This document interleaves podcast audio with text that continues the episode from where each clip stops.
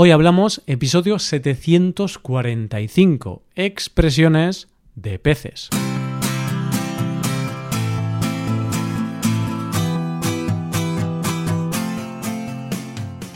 Bienvenido a Hoy Hablamos, el podcast para aprender español cada día. Ya lo sabes, publicamos nuestro podcast de lunes a viernes. Puedes escucharlo en iTunes, en Android o en nuestra página web. Si quieres ver la transcripción, la hoja de trabajo de cada episodio y disfrutar de muchas otras ventajas, puedes visitar nuestra web hoyhablamos.com.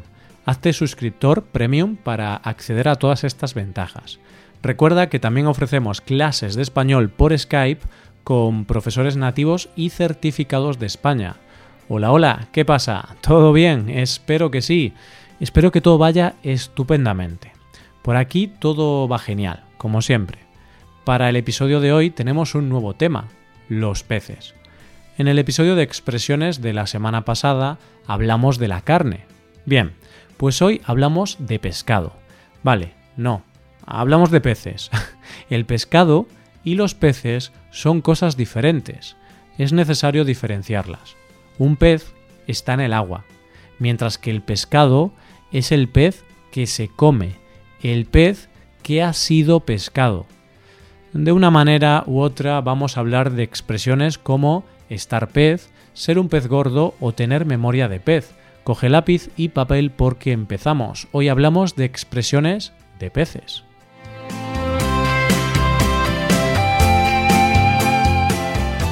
Estamos ya en la segunda semana de diciembre, el último mes del año. El tiempo pasa muy rápidamente, el tiempo pasa volando. Estamos en un mes en el que la comida es la protagonista de este periodo. Se come carne, pescado, verdura, dulces y una gran variedad de alimentos, entre ellos los peces. No, no, comemos pescado. Recordemos que los peces están en el agua y todavía no han sido pescados. Vamos entonces a empezar a hablar de las expresiones del día de hoy, expresiones de peces. Como siempre, vamos a escuchar una simple y breve historia con las expresiones de hoy en contexto. Estate atento al día de Claudia en la playa.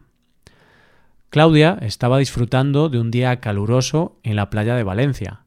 Estaba junto a otros amigos. Pasaban el tiempo jugando a las palas, nadando y tomando el sol. Claudia se encontraba como pez en el agua, jugando a las palas, porque es una tenista profesional, así que ganaba todo el tiempo a sus amigos. Todo iba genial hasta que llegó un amigo, Jaime, y le propuso hacer surf. Claudia estaba pez en este deporte. A pesar de que no tenía ninguna intención de surfear, Jaime le insistió hasta convencerla. Cogieron una tabla, cada uno, y se metieron en el mar. Empezaron a surfear, pero sin mucho éxito en el caso de Claudia. Se caía todo el tiempo. No recordaba las clases que recibió cuando era pequeña. Tenía memoria de pez y no podía mantenerse en pie encima de la tabla. Y lo que era peor, Jaime se estaba riendo todo el tiempo de ella. Qué mal amigo, pensaba Claudia, mientras se caía una y otra vez de la tabla. Jaime, en cambio, surfeaba como un profesional. Bueno, en realidad surfeaba como un profesional porque es un surfista profesional, es un pez gordo del surf a nivel nacional. Pues Jaime se estaba riendo tanto de las caídas de Claudia que no vio una ola gigante que lo tiró al agua.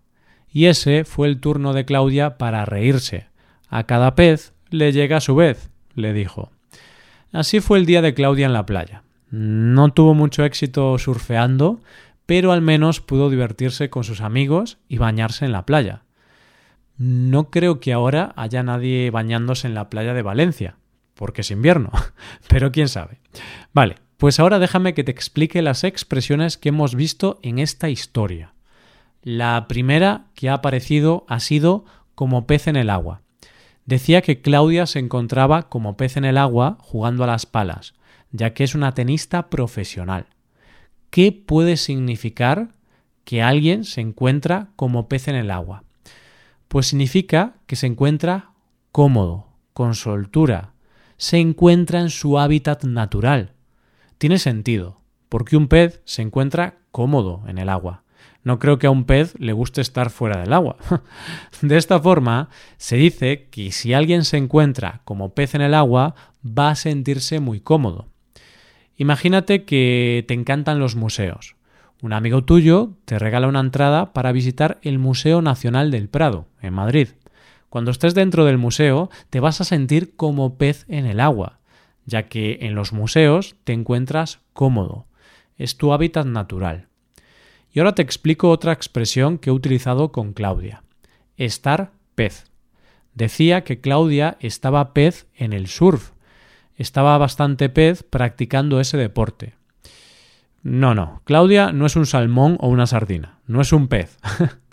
Aunque sí estaba pez. Bien, pues en español se dice que una persona está pez cuando no tiene ni idea de algo, cuando ignora algo. Por ejemplo, si no tengo ni idea de arte abstracto, podré decir que estoy pez en arte abstracto. O si no sé cómo arreglar una avería de mi coche, diré que estoy pez en mecánica.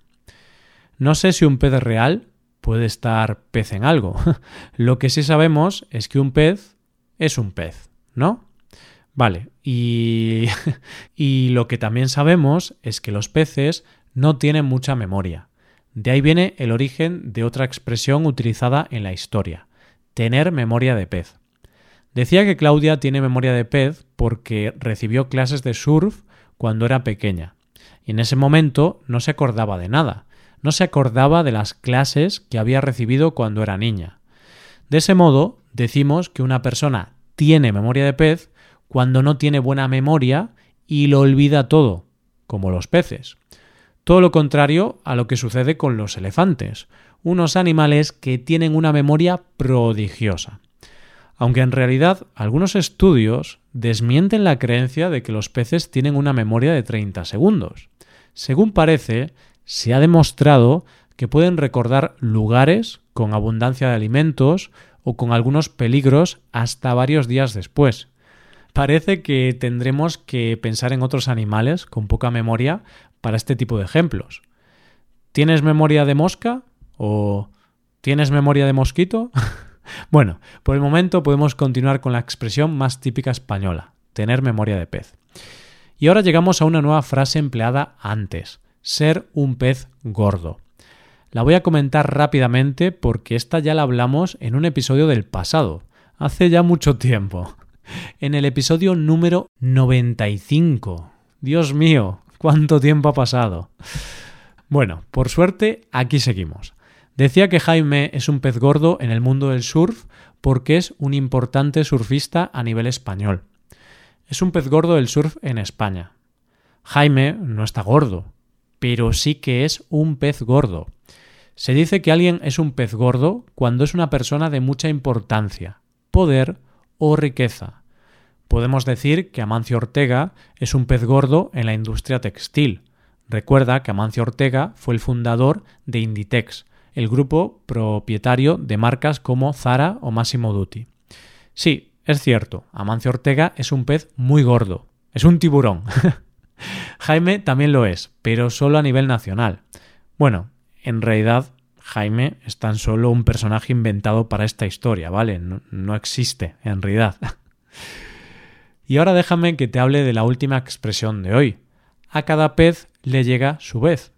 Esta es la frase que Claudia le dijo a Jaime cuando una ola gigante lo tiró de la tabla. ¿Lo recuerdas? Pues este es un refrán no muy utilizado, pero que queríamos ponerlo en este episodio porque nos hemos dado cuenta de que suena muy bien. A cada pez le llega su vez. Tiene buena rima. Este refrán significa lo mismo que a cada cerdo le llega su San Martín. Este sí que se utiliza más. Vale, pues tanto uno como otro indican que el mal comportamiento de una persona tarde o temprano será castigado. Es decir, que si no te comportas bien, la vida va a hacerte pagar por ello. Está muy relacionado con el destino. Si haces el mal, lo pagarás, pero si haces el bien, serás recompensado. Esta sería la idea. Jaime se rió tanto de Claudia que al final recibió su merecido. A mí, aunque no soy ningún pez, me ha llegado la vez, pero por otro motivo diferente. Ya tenemos que empezar a despedirnos. Espero que estas cinco expresiones con la palabra pez te hayan ayudado a conocer un poquito más de nuestra lengua. No obstante, ahora déjame que te haga dos recomendaciones. Puedes hacerte suscriptor premium, de esta forma te podrás beneficiar de múltiples ventajas, como la transcripción de los episodios o la posibilidad de practicar con actividades, entre otras cosas. También puedes tomar clases de español con nosotros, con profesores nativos y certificados. Puedes tomarlas a través de Skype o a través de cualquier otra plataforma. Así que ya lo sabes, búscanos en nuestra página web hoyhablamos.com. Muchas gracias por escucharnos. Nos vemos en el episodio de mañana con más noticias en español. Pasa un buen día. Hasta mañana.